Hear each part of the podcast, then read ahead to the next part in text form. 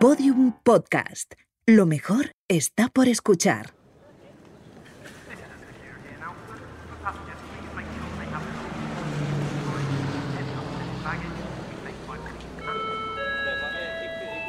Última llamada para el vuelo con destino Tokio. Por favor, embarquen por la puerta 4.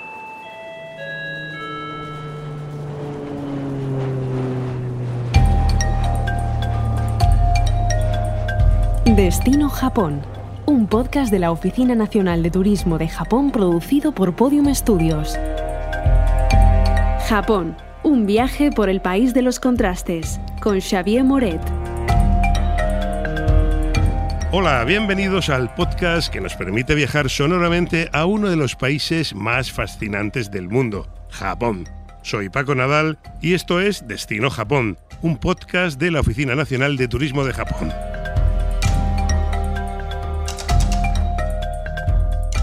En el anterior episodio recorrimos Japón de la mano de la campeona olímpica de karate Sandra Sánchez. Con ella, recuerdan, viajamos, entre otros lugares, a las islas Okinawa, un lugar paradisiaco donde, por cierto, nació el karate.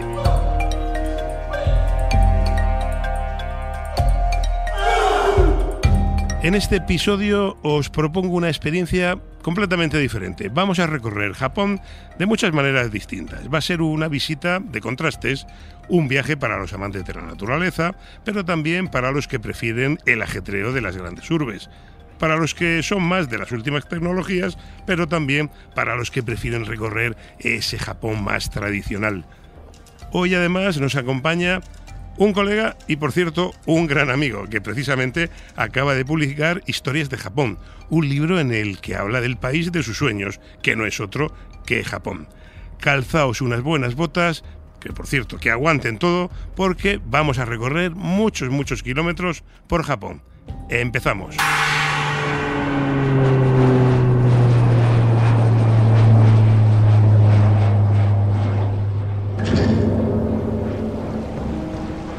Lo único que nosotros pretendemos es llevar una vida natural, tal y como solía hacer la gente antes.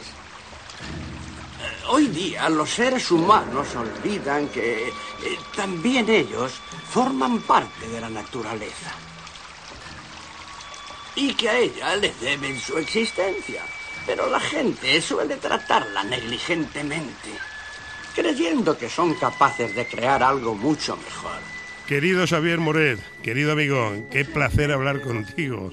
Lo mismo digo, querido Paco. Qué casualidad, ¿no? Los, los caminos del Señor son inescrutables, nos cruzan aquí, pero es que nos cruzaron no hace mucho viajando precisamente a Japón. Fue uno de nuestros últimos viajes juntos, ¿verdad? Sí, es verdad. Justo en Japón nos reencontramos y fue un placer, como siempre, viajar con amigos, viajar contigo y hacer locuras un poco, que es de lo que se tratan los viajes. Hay, hay que decir que eh, Xavier y, y Servidor y otros dos buenos amigos hacemos todos los años un viaje juntos, un viaje de ritual de buenos amigos y uno, el penúltimo fue, fue a Japón. Eh, Xavier, has viajado por todo el mundo para escribir tus artículos y libros y siempre destacas la fascinación que sientes por este país. ¿Qué tiene Japón y su cultura que siempre vuelves? Pues es cierto, yo viajo mucho, no tanto como tú, pero no está Pues mal. Casi igual, casi igual. y bueno, y en cambio hay países que vas una vez y los das por vistos y otros como Japón que te fascinan y quieres volver y volver. Yo he estado siete veces en Japón y estoy seguro de que volveré porque me fascinó la intuición de que hay una cultura distinta pero muy interesante y una manera de vivir también distinta a la europea, pero que sin embargo me interesa mucho y voy yendo periódicamente para aprender, para saber más cosas de Japón y lo cierto es que cada vez aprendo más cosas y me doy cuenta de que me quedan más cosas por aprender. Estoy contigo, es un país que, que te enriquece y que es tan diferente a nuestra cultura que quizás sea lo que más llame la atención.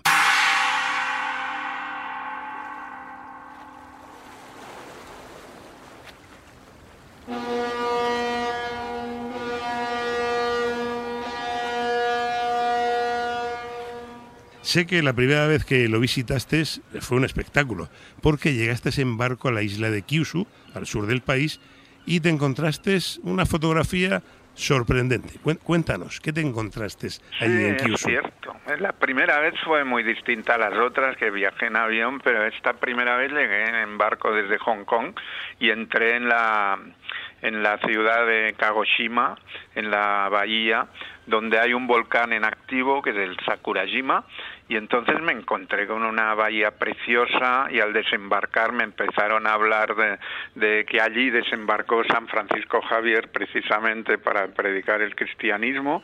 Me mostraron casas de samuráis, Uh, les hizo gracia que me llamara Javier como el santo que fue allí a ilustrarlos. Y entonces entre los cerezos en flor que vi, las casas de los samuráis y la amabilidad de la gente y el volcán humeante allí en medio de un paisaje de postal, me di cuenta que quería saber mucho más de Japón, entonces me quedé varios días para saber cosas y para hablar con japoneses, que es lo que me gusta a mí cuando viaje, el factor humano este de, que la gente te vaya contando cosas.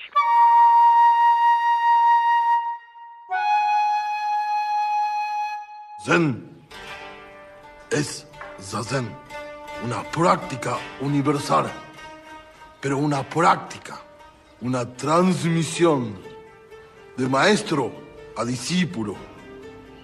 Ishin, Deshin, de corazón a corazón. Za significa en japonés sentarse y Zen fundirse con el cosmos entero, la gran puerta. Además, me, consta que eres viajero de la, de la vieja escuela y vas con tu blog eh, apuntando a mano, que es como se debe de hacer y como, y como se toman bien los datos para que queden para, para toda una vida. ¿no? Desde esa primera visita, eh, sé que ya quisiste escribir sobre Japón. Has tardado siete viajes, pero lo has conseguido.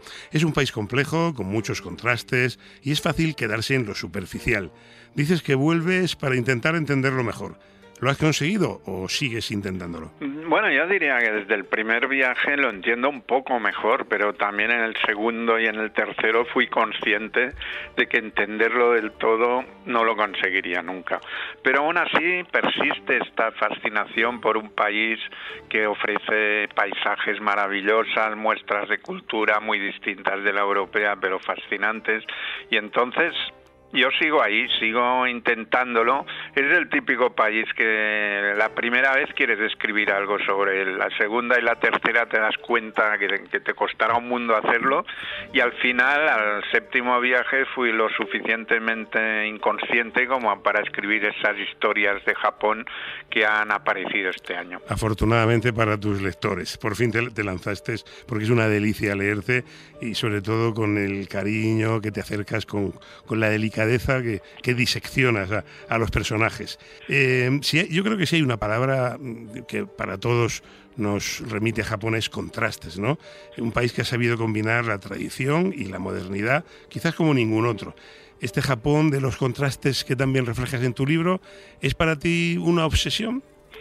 Sí, en cierto modo sí, porque desde el primer día que aterrizas en Tokio y ves estos barrios que son parecen salidos de Blade Runner, ves esos macro anuncios, ese metro superpoblado en, en el que se cruzan multitudes sin mirarse y a toda prisa y llenan convoyes en todo momento, ah, contrasta con la, la serenidad de los templos y santuarios, donde te das cuenta que reina una paz absoluta y una veneración por la naturaleza que no tiene nada que ver con lo que has visto antes, con los barrios como Akihabara, donde la última tecnología punta eh, aparece en todo momento, ¿no? Y entonces a mí me gusta mucho ese contraste. De un, de un lado esta veneración por la naturaleza que sienten los sintoístas, que llega a la adoración en algunos casos, y luego la paz de los templos que, y santuarios que reinan en el país. Esto mm, por un lado contrasta con lo que te decía y también con esa obsesión por el trabajo que sienten los japoneses que describió muy bien a Melino Tom en su libro sobre estupor y temblores dedicado al Japón.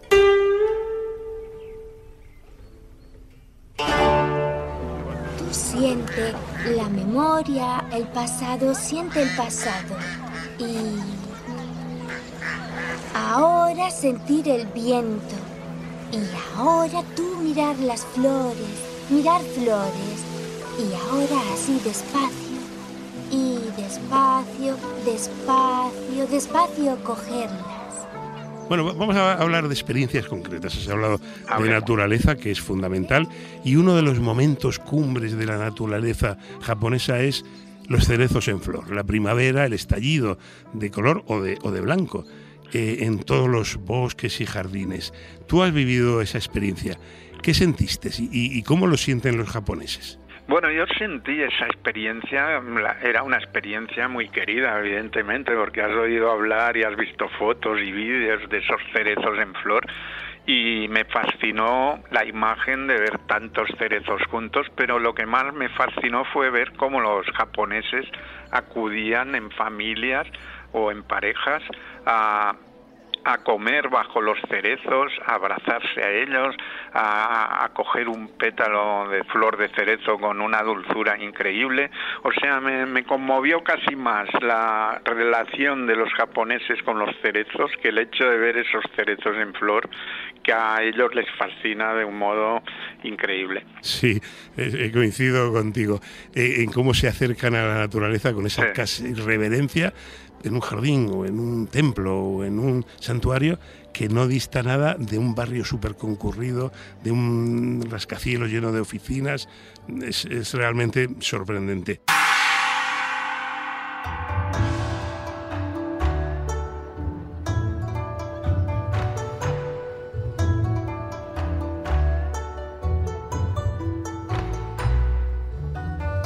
Vámonos a Osaka. Osaka es otra de las grandes ciudades, también puerta de entrada, que tiene aeropuerto internacional. ¿Qué no debemos dejar de visitar allí? ¿Qué experiencia no nos podríamos perder en una ciudad como Osaka? Bueno, hay gente que comete el error de decir que Osaka es prescindible porque tiene la competencia de Tokio y Kioto que está muy cerca, pero a mí Osaka me fascinó la vida en la calle, en el barrio de Tombori en concreto, donde hay comi puestos de comida callejera, donde hay grandes fachadas de restaurante decoradas con un pulpo o con un pez enorme.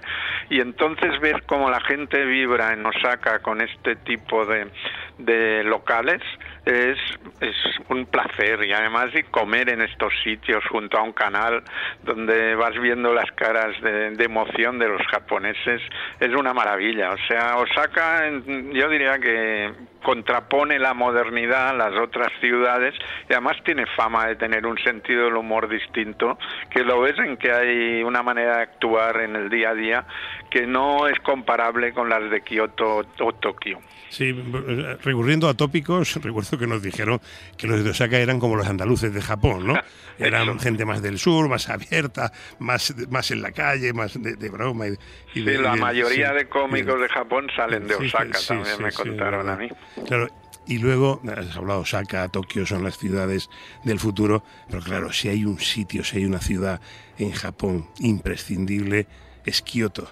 Kioto sí, que no tiene nada que ver, son mil años de historia. ¿Qué debemos, qué no podríamos visitar en, en, Kioto? Aunque sé que esto requeriría muchos podcasts y muchos libros solo para decir lo que no te puedes perder de Kioto.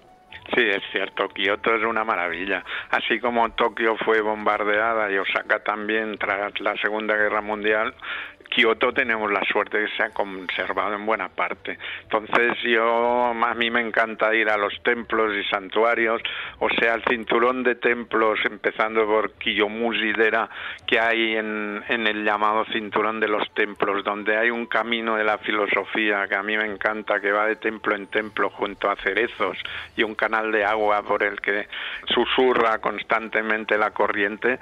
Es un placer porque parece mentira que en una ciudad que va al centro y hay la misma vida, esta éctica que hay en las otras, pueda conservar un cinturón de templos como este, ¿no? Además, el barrio de Gion, donde están las geisas, también parece sacado de una película de época y lo que de, de hecho muchas películas de época se han rodado allí y después también está el pabellón dorado que también es obligado lo que pasa que está superado a menudo por un exceso de visitantes y el gran jardín zen de Río Anji, donde las piedras, ah, la grava distribuida de un modo poético sugiere un mundo y donde la gente se pelea por sacar una foto. A mí me gusta especialmente en Kioto ir, después de salir de Río Anji, ir a Daitokuji, que es un recinto cercano donde hay varios templos zen, pero sin el agobio de las grandes multitudes. Y ahí puedes sentir esta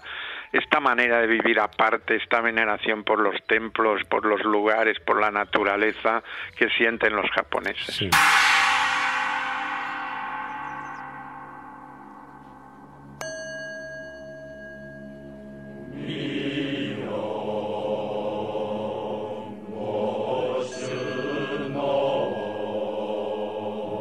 Hay que reconocer que en esos lugares tan turísticos, sobre todo en Kioto, pues es verdad que en, determinados momentos puede haber mucho. Yo, yo sufrí eh, grandes colas y no era por un tema de saturación turística, era simplemente era Navidad y todos los japoneses iban a visitar templos. Entonces había unas colas tremendas para visitar templos, pero las hacía a gusto porque no éramos una, un montón de turistas intentando hacernos la foto, sino un montón de peregrinos que iban de templo en templo y hacías gustoso, vamos, incluso en Fusiminari, horas para llegar allí porque eras parte de esa peregrinación.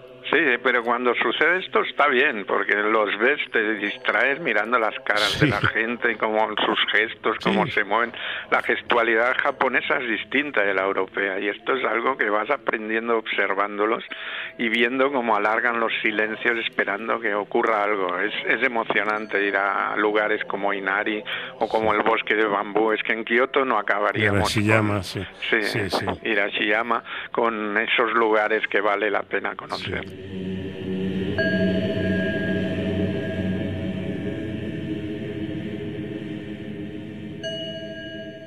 La espada del samurái es su alma. ¿Qué tiene inscrito? Pertenezco al guerrero en el cual se han unido lo viejo y lo nuevo. Dicen que Japón fue creado por una espada. Dicen que los antiguos dioses hundieron una hoja de coral en el océano. Y cuando la sacaron, cuatro gotas perfectas volvieron a caer al mar y esas gotas se convirtieron en las islas de Japón. Oye, hablando de personajes, hemos hablado antes que estuviste en, en la isla de Kyushu, al sur, que es la cuna de Saigo Takamori, el último samurái. El mundo, todo el mundo y la ritualidad y la historia de los samuráis también es parte importante de Japón. ¿Seguiste su estela en ese viaje? ¿Te convertiste en un samurái? Bueno, ya sabes que sí, que tú y yo somos samuráis in eternum.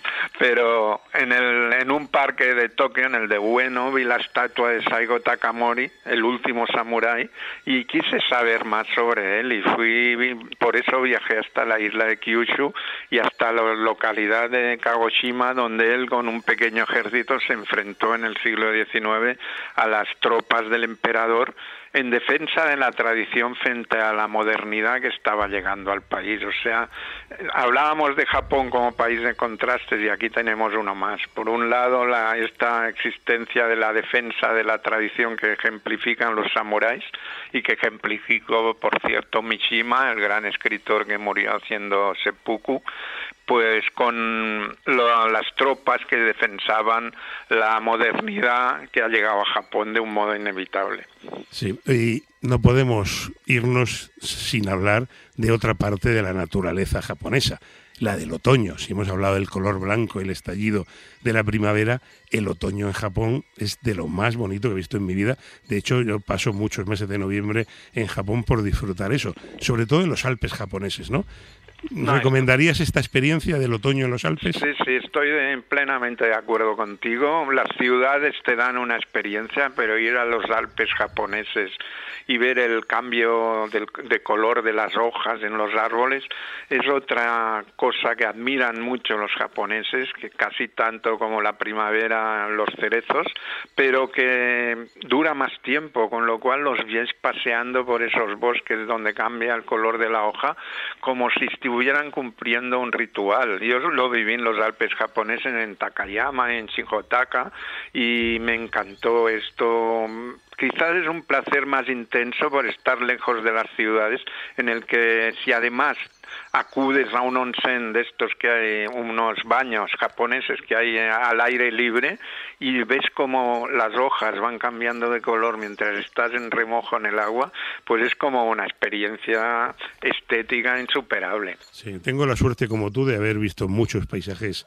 en mi vida y reconozco que el otoño de los Alpes japoneses, esa paleta de colores, es ah. difícilmente superable. ¿eh? Y como tú dices luego, el ritual del onsen para terminar un gran día es eh, la, la forma perfecta de, de acabar un día a la japonesa.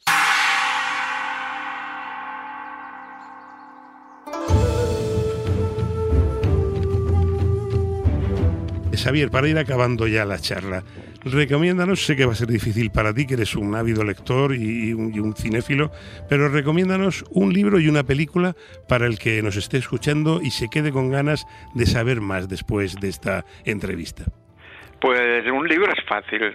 Hay varios de Japón, pero a mí me gusta mucho Japón Perdido de Alex Kerr, que está traducido. Y entonces ah, tuve la suerte en mi libro Estuve un par de horas con el escritor en su casa de Kameoka, cerca de Kioto, que es un escritor norteamericano educado en Japón desde niño y por lo tanto habla Japón perfectamente y tiene la visión de las dos civilizaciones. Y te cuenta cómo ha ido cambiando Japón en esos tiempos y fue una delicia hablar con él en Kameoka. Él vive en un antiguo santuario sintoísta y fue un placer estar ahí con él. Y después decías una película, frente a las de Kurosawa o Yosu, que son las más las más históricas, digamos, yo me inclino por Tampopo, una película de los años 80 que es muy divertida, además, sobre la importancia de hacer unos buenos fideos ramen, que como sabes tú, la gastronomía en Japón es otra de las religiones.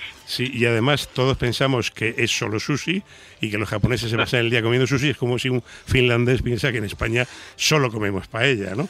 Y, nos consta que hay, incluso ciudades donde es difícil encontrar un restaurante de sushi, pero los ramen, los udon son mucho más populares, ya lo creo. Sí, sí, la variedad, la gastronomía japonesa es increíble y siempre esta estética que lo preside todo, que, que cuando empiezas un plato te da casi pena empezarlo porque es como un cuadro, como una obra de arte.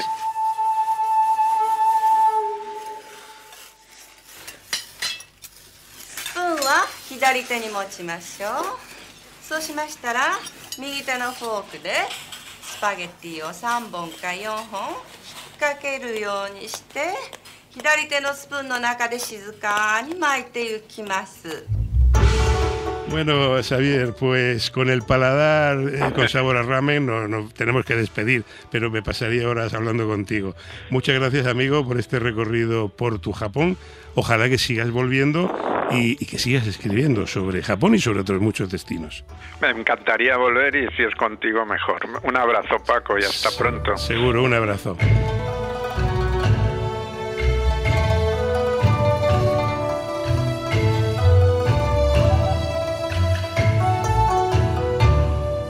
Bien, pues hasta aquí ha llegado. Eh, espero que estos cinco episodios hayan sido solo un aperitivo de todo lo que podéis descubrir, aprender y disfrutar en Japón, el país de los contrastes, de la naturaleza, de los rascacielos infinitos y de la hospitalidad. Gracias por habernos acompañado en este viaje. Ahora os toca a vosotros hacer el vuestro. Hasta la próxima.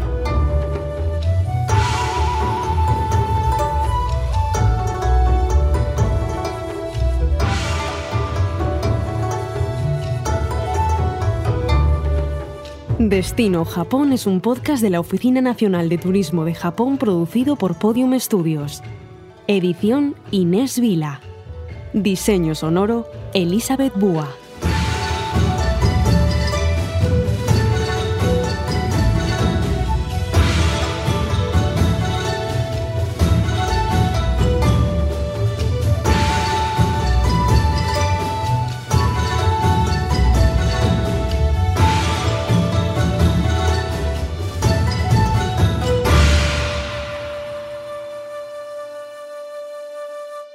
Todos los episodios y contenidos adicionales en podiumpodcast.com. También puedes escucharnos en nuestras aplicaciones disponibles para iOS y Android, y en todos los agregadores de audio.